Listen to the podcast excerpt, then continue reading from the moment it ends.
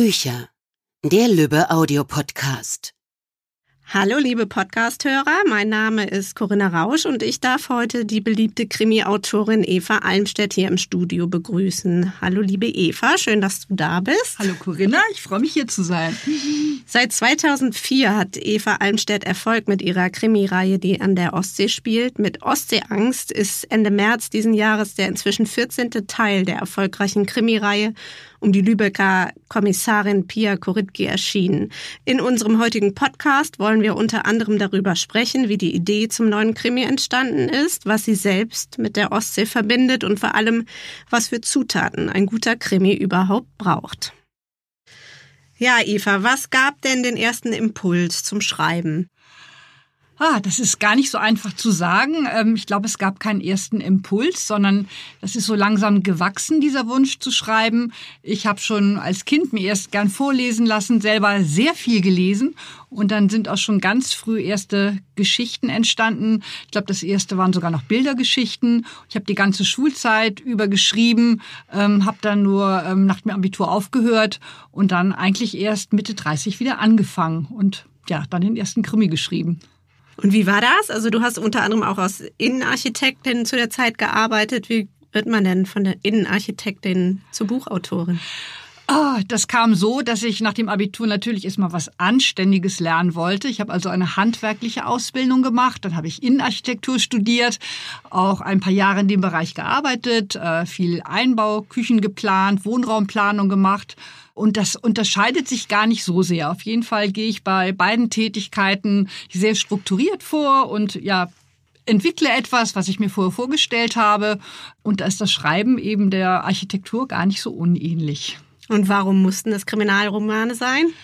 Zum einen, weil ich die immer am allerliebsten gelesen habe. Aber es ist auch so, finde ich, dass in einen Krimi alles, dass ich da alles reinpacken kann, jeden Stoff behandeln kann, der mich interessiert. Ich habe immer diesen Spannungsbogen, eine spannende Handlung dabei und äh, da finde ich Krimis sehr, sehr vielseitig. Deine Hauptfigur, Pia Koritki, wie ist sie entstanden? Ähm, ja, ich hatte bei meinem ersten Krimi zuerst die Krimi-Handlung im Kopf, also ähm, das eigentliche Verbrechen und habe mir dann überlegt, wer soll das überhaupt lösen? Habe erst an einen Privatdetektiv gedacht, weil ich mich eben mit Polizeiarbeit damals noch nicht auskannte. Ähm, und durch Zufall habe ich dann eine Frau kennengelernt, die selber damals noch Kriminalkommissarin war.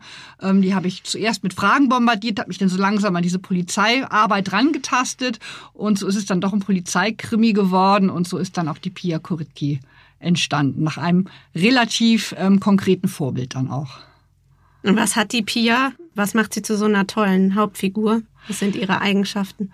Ich konfrontiere Pia natürlich immer mit sehr vielen Schwierigkeiten in diesem Roman und ähm, ich finde, dass es sie auszeichnet, dass sie halt niemals aufgibt, immer dran bleibt, egal was passiert und dann natürlich letzten Endes diesen Fall auch immer löst. Aber so, ähm, ja, wie sie das macht, wie sie da vorgeht, wie sie mit den Menschen umgeht, das macht sie da auch zu meiner, zu meiner Hauptfigur dann.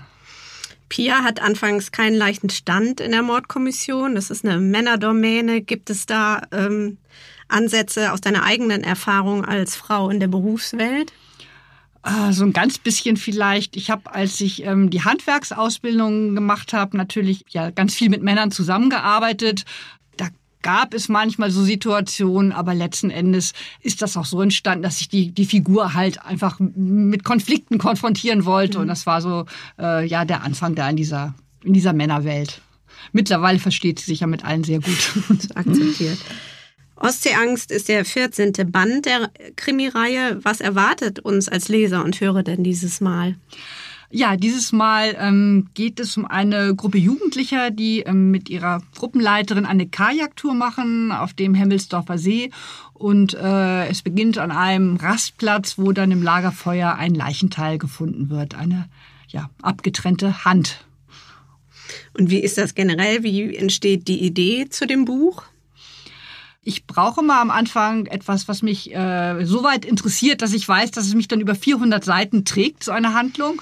Das sind oft Orte, die ich sehe an der Ostsee. Ich fahre sehr viel rum, schaue mir verschiedene ja, Orte an, die Schauplätze sein könnten, überlege dann, was könnte dort passieren. Und so entwickelt sich dann langsam diese Handlung. Wie ist das mit den Figuren? Gab es auch dieses Mal eine Figur, die äh, dir besonders Spaß gemacht hat oder vielleicht welche, die eine besondere Herausforderung dargestellt haben? Mhm. Ja, meistens habe ich so eine Figur, die mir beim Schreiben so ans Herz wächst, wo ich anfangs dann denke, sie ist mir fremd. Und je mehr ich mich so in ihre Welt hineinbegebe, desto mehr verstehe ich diese Figur. Und das war in diesem Roman die Figur der Bäcker, die mir anfangs sehr fremd war, aber die ich mir dann doch irgendwie so, ja, wo ich mich näher rangeschrieben habe über die Zeit. Warum hast du ausgerechnet Schleswig-Holstein als Krimischauplatz gewählt? Als ich den ersten Krimi geschrieben habe, habe ich in Schleswig-Holstein gewohnt und zwar richtig auf einem einsamen Bauernhof, also genau so, wie es im ersten Band auch passiert. Und das war für mich als Städterin halt ähm, ein völlig unbekanntes Terrain. Es hat mich sehr interessiert, äh, wie das Dorfleben war, wie die ähm, Leute dort sich gegenseitig beobachtet haben, also die soziale Kontrolle, die da auch stattfindet, im Guten wie im Schlechten. Und das war auch mit äh, Thema des ersten Romans. Und äh, ja, so ist es halt Schleswig-Holstein geworden. Und gerade dieser Dorfkrimi äh, und dieses ländliche an der Ostsee, ja, mag ich besonders gerne. Hast du denn einen privaten Lieblingsplatz an der Ostsee, wo es dir besonders gut gefällt? Äh, ja, also ich mag die Steilküste sehr gerne. Einmal bei Travemünde, das Brotener Ufer oder auch bei Hohwacht. Da gibt es noch so einen kleinen Hafen Lippe. Ja, ganz tolle, beinahe Geheimtipps, ganz tolle Plätze an der Ostsee. Schreibst du denn da auch deine Bücher oder wo ist sozusagen der Platz, an dem die entstehen? Ja, ah, ich schreibe ganz normal meistens am Schreibtisch zu Hause oder ähm, ich bin viel auf Lesungsreise äh, und dann schreibe ich auch in der Bahn tatsächlich. Das geht auch sehr gut. Ähm, und ich habe in Hamburg sogar ein Schreibcafé, wo ich ab und zu mich mit einer Kollegin treffe, wo ich auch schreiben kann. Also ich kann mich beim Schreiben dann auch wirklich abkapseln und ja, schaffe dann auch wirklich was. Und wie fängst du an? Also wie quasi geht es los mit einem neuen Roman? Hast du da Rituale? Wie beginnst du? Also ich plotte die gesamte Geschichte vor. Das ist jetzt nicht unbedingt ein Ritual, das ist eine Vorgehensweise, aber der ganze Roman ist in meinem Kopf schon fertig, bevor ich den ersten Satz schreibe. Also ganz wichtig, ich weiß, wer der Mörder ist, ich weiß, was in jeder Szene passiert, wo wer wen trifft. Ich kenne jede Figur, ich habe mir ausgemalt, wie die Figur aufgewachsen ist, äh, was ihr Lieblingsessen ist. Also ich lerne alle Figuren genau kennen. Ich weiß jede Szene, die kommt und dann fange ich erst an zu schreiben. Und dann geht's relativ schnell, weil dann der Roman wie so ein Film quasi vor meinem inneren Auge abläuft und ich schreibe es dann nur noch auf. Und wie lange dauert das? Also wenn du so einen neuen ja. Koritki schreibst, was, äh, wie lange brauchst du dafür? Insgesamt brauche ich immer ein Jahr, also von der ersten Idee bis zur Abgabe des Manuskripts. Und äh, das sind aber die ganzen Vorarbeiten und Nacharbeiten, die es so lange machen. Eine Rohfassung zu schreiben dauert im Grunde nur drei Monate. Also das, da habe ich wirklich so, so einen Wochensatz, den ich immer schreibe, irgendwie, was ich 40 Seiten pro Woche oder so. Das geht dann echt zügig. Du bist ein absoluter Schreibprofi, aber kennst du sowas wie Schreibblockaden noch? Gibt es das bei dir noch? Also wenn ich eine Schreibblockade habe, weiß ich, ich habe mich nicht gut vorbereitet. Dann kann ich im Grunde nochmal zurück auf Anfang gehen und den Plot, also die Handlung daraufhin überprüfen, ob sie schlüssig ist, ob ich irgendeine Figur nicht gut ausgearbeitet habe. Ähm, dann kann eine Schreibblockade auftreten. Aber wenn das gut vorbereitet ist, dann sollte das so laufen. Nochmal zurück zur Ostsee. Wo verbringst du denn gerne deinen Urlaub? Zieht es sich dich auch privat da immer wieder hin? Also ich bin sehr, sehr gerne am Meer und eben Ostsee bietet sich an, da muss ich gar nicht so lange fahren und ich finde, am Meer kann man wunderbar abschalten, man kann da bei jedem Wetter hinfahren, ich kann da auch im Winter spazieren gehen, ich kann im Sommer da zum Baden hinfahren, also es ist schon ein sehr beliebtes Reiseziel bei mir auch. Du bist auch sehr viel unterwegs mit deinen Büchern, präsentierst die gerne auf Lesungen, bei Festivals. Was ist denn das Besondere am Live-Lesen vom Publikum? Mhm. Ja, da habe ich ein ganz direktes Feedback auf das, was ich geschrieben habe. Normalerweise sitze ich dann ja am Schreibtisch und schreibe so in den luftleeren Raum und hoffe, dass es irgendwann mal gut beim Leser ankommt. Aber bei einer Lesung habe ich dann direkt das Feedback, dass ich merke, sind die Leute ganz ruhig, hören sie mir aufmerksam zu, kommen Fragen hinterher, was für Fragen kommen. Und es sind auch oft sehr mh, hm, persönliche Fragen, dann die Figur der Pia betreffend. So, ach, und wann trifft sie mal wieder einen neuen Mann? Oder kommt der und der nochmal wieder? Und dann merke ich, die Leute gehen so richtig mit mit der Figur. Und das macht dann besonderen Spaß. Viele der Krimis haben es sogar auf die Spiegel-Bestsellerliste geschafft. Der letzte Teil der Reihe Ostsee-Rache landete auf Platz 4 der begehrten Liste. Wie fühlt sich das an? Ah, es ist ein großartiges Gefühl, wenn man dann irgendwann diesen Erfolg hat. Denn wenn man anfängt, kann man sich das noch gar nicht vorstellen, freut sich, wenn das Buch überhaupt irgendwie verlegt wird. Und wenn es dann so toll sich verkauft, so viel gelesen wird, das ist schon großartig. Also macht, macht riesigen Spaß. Und was liest du privat gerne an Krimis? Ah, ich lese, ja, ich lese auch gern Serien. Ähm, ich habe im Moment so eine Serie am Wickel, die auf den Shetland Island spielt von Anne Cleves und da ist auch so ein Kommissar halt, der sich da so weiterentwickelt und ähm, auch so eine besondere Landschaft, die eine Rolle spielt. Das mag ich sehr gern an Krimiserien. Und was braucht so ein richtig guter Krimi an Zutaten? Ah, ja, ich glaube, dreierlei Dinge. Er braucht einmal überzeugende Figuren, eben einfach an die Hauptfigur, die den Leser irgendwie mitnehmen muss, die den Leser interessieren muss. Dann braucht sie eine tolle Umgebung, die die der Leser vor sich sieht, wenn er es liest, wo er auch gerne seine Zeit verbringt. Ich glaube, das ist auch ganz wichtig. Und zum Dritten natürlich sehr, sehr wichtig, ein spannender Plot. Also ohne Spannung ist das auch alles nichts dann. Du bist quasi wegweisend in deinem Genre. Was haben denn deine Krimis was andere nicht haben? Ah ja, das ist jetzt eine schwierige Frage. Ähm, ich war natürlich sehr, sehr früh dabei, diese Regionalkrimis zu schreiben. Also die Leser hatten sehr viel Zeit, auch äh, meine Hauptfigur kennenzulernen. Und ich glaube auch, dass sie sich sehr gut entwickelt hat. Also dass es eben dieses Interesse weiterhin ist, äh, was passiert mit der Pia, wie, wie hat sie ihr Leben im Griff, was die Leser dann auch bei der Stange hält. Also dürfen wir freuen, dass es, uns freuen, dass es auch weitergeht. Ja, es soll weitergehen. Super. Wie genau sieht deine Arbeit für das Syndikat aus? Vielleicht möchtest du auch kurz erklären, was das ist. Ja, das ähm, Syndikat ist eine Vereinigung deutschsprachiger Krimi-Autoren. Also das sind ähm, deutsche, österreichische und Schweizer Autoren, die sich da zusammengeschlossen haben, um die ähm, deutschsprachige Kriminalliteratur zu fördern. Und wir treffen uns halt auch regional. Ich organisiert zum Beispiel den Hamburger Krimi-Stammtisch, wo sich dann irgendwie Kollegen in unregelmäßigen Abständen zum Austausch treffen. Und äh, ja, wir treffen uns auch alle einmal im Jahr zur Kriminale, also alle Krimi-Autoren, um uns auszutauschen. Vielleicht zum Schluss hast du noch einen Buchtipp. Was, welches Buch hast du in letzter Zeit gelesen? Muss kein Krimi sein, an dem du dachtest, das war richtig toll. Ja, also ich lese neben Krimis auch sehr gerne Horror, muss ich sagen. Ja. Und äh, ich habe zuletzt von Stephen King Der Anschlag gelesen. Das hat mhm. mich richtig mitgenommen. Fand ich sehr, sehr spannend. Ja, super. Jetzt haben wir schon so viel über die Ostseeangst geredet. Jetzt würden wir natürlich auch sehr gerne ein bisschen daraus hören. Und Eva liest uns eine Stelle jetzt vor. Es war so knapp gewesen. Sie wäre beinahe gestorben. Doch Becker fühlte kaum Erleichterung, weil sie überlebt hatte. Die Tatsache, dass das Leben so schnell vorbei sein konnte, schockierte sie. Immer wenn sie dachte, sie hätte sich beruhigt, fing sie erneut zu zittern an.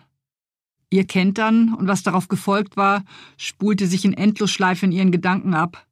Sie hatte beinahe schon aufgegeben und war nur noch wie in einem letzten Aufbäumen mit den Händen seitlich gegen das Boot geschlagen, um auf sich aufmerksam zu machen. Da war etwas Rotes neben dem Rumpf ihres Kajaks im Wasser aufgetaucht. Sie hatte versucht, den Bug des anderen Bootes zu ergreifen. Zweimal war sie abgerutscht. Dann, endlich, als sie meinte, ihre Lunge müsse platzen, hatte sie es mit beiden Händen zu fassen bekommen und sich daran hochgezogen. Das Durchbrechen der Wasseroberfläche und der erste Atemzug waren wie eine Wiedergeburt gewesen. Schmerzhaft und wunderbar zugleich. Beckers Augen brannten und sie blinzelte gegen das helle Licht. Sie waren alle da. In dem roten Kajak, an dem sie sich immer noch festklammerte, saß Laura, die sie mit aufgerissenen Augen ansah. Auch die anderen starrten sie an. Laura hatte sie gerettet. Von allen, die dabei gewesen waren, die womöglich zugesehen hatten, wie sie um ihr Leben gekämpft hatte, hatte dieses Mädchen die Geistesgegenwart besessen, im rechten Winkel an ihr gekentertes Kajak zu fahren, damit sie sich daran hochziehen konnte. Nun, als das Adrenalin langsam nachließ, saß Becker auf einem Baumstamm und umfing mit beiden Armen ihren Oberkörper. Es musste immer noch schwül warm sein, doch ihr war kalt. Moritz hatte sie nach dem Anlanden ein Stück zur Seite genommen. Nachdem er sich vergewissert hatte, dass sie zumindest körperlich in Ordnung war, hatte er sie angefaucht. Wie konnte das passieren? Ich dachte, du kannst die Eskimo-Rolle. Normalerweise kann ich die auch, hatte Becker erwidert, aber heute konnte ich es nicht. Und was war mit einem nassen Ausstieg? fuhr er sie an. Warum hat der auch nicht geklappt? Mensch, Becker, ich dachte, man könne sich auf dich verlassen. Becker schauderte, als sie sich erinnerte, wie sie unter Wasser am Lukenrand entlang vergeblich nach der Schlaufe getastet hatte, um die Spritzdecke zu entfernen, die sie an das Kajak fesselte. Ich habe die Schlaufe nicht gefunden, bekannte sie mit klappernden Zähnen. War sie überhaupt draußen? Kommt darauf an, ob du die Spritzdecke richtig angelegt hast, erwiderte Moritz. Ich hab dir neulich schon mal gesagt, dass du manchmal zu nachlässig bist. Becker stiegen Tränen in die Augen. Sie wandte sich ab.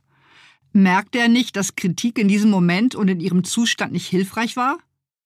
Doch Moritz hatte nur mit den Schultern gezuckt und war davongegangen. Nun kümmert er sich mit ihren Schützlingen um die anstehende Mahlzeit. Alle ihre Mitfahrer waren jetzt einige Meter von ihr entfernt beschäftigt. Becker wollte nicht allein sein, so weit abseits der anderen sitzen, doch ihre Knie waren zu weich zum Stehen oder Gehen. Warum erinnerte sie sich nicht mehr, wie sie zum Rastplatz gekommen war? Partieller Gedächtnisverlust? Irgendwie musste sie nach ihrer Rettung noch hierher gepaddelt sein, denn ihr gelbes Kajak lag zwischen den anderen, als wäre nichts vorgefallen. War die Schlaufe der Spritzdecke drinnen oder draußen gewesen? Auch das wusste sie nicht mehr, und nun war es zu spät, um nachzusehen. Neben Becker lag der wasserdichte Sack, in dem sie im Kajak ihre Sachen transportierte. Moritz hatte ihn aus der Luke geholt und neben sie gestellt. Leise hatte er zu ihr gesagt, dass sie die Jugendlichen verunsichert habe, so ungeschickt, wie sie sich angestellt habe. Sein Gesicht war vor Zorn wie eingefroren gewesen. Nun, wenn das seine einzige Sorge war? Sie hörte Donner grollen, doch ihre Befürchtung, nicht rechtzeitig an Land zu kommen, war unbegründet gewesen. Es war seit Wochen trocken, die Landschaft wie ausgedörrt. Und auch jetzt sah es mal wieder so aus, als zöge das Gewitter an ihnen vorbei. Mit steifen Fingern öffnete Becker den Transportsack und schüttelte den Inhalt auf den Waldboden. Was kümmerte sie ein bisschen Erde und Laub an ihren Sachen, wenn sie beinahe ertrunken wäre? Sie rieb sich mit dem kleinen Handtuch, dessen vertrauten Geruch sie bewusst einsog, übers Gesicht, dann über ihr klatschnasses Haar. Sie bekam mit, dass Laura und Nico Moritz halfen, die Essensvorräte aus den Kajaks zu laden. Jannik, der sie auf dem Wasser so seltsam angesehen hatte, war nicht dabei. Wahrscheinlich musste er mal, es gab hier keine Toiletten, er musste sich mit einer Ecke im Wald begnügen. Die Zwillinge warfen einen abgekauten Ball für den Hund, Caligula, der nach den Stunden auf dem Kajak begeistert mitspielte und apportierte. Die Geräusche von Mandy und Mark, das An- und Abschwellen der Lautstärke, untermalt von einem gelegentlichen Kläffen des Hundes, waren Becker vertraut. Mandys schrille, aufgeregte Stimme war oft das Erste, was sie morgens in der Wohnküche hörte und das Letzte, was durch das Treppenhaus schallte, wenn Becker vor dem Fernseher in ihrem Zimmer wegdämmerte. Als Becker sich trockene Sachen angezogen hatte, stand sie unschlüssig da.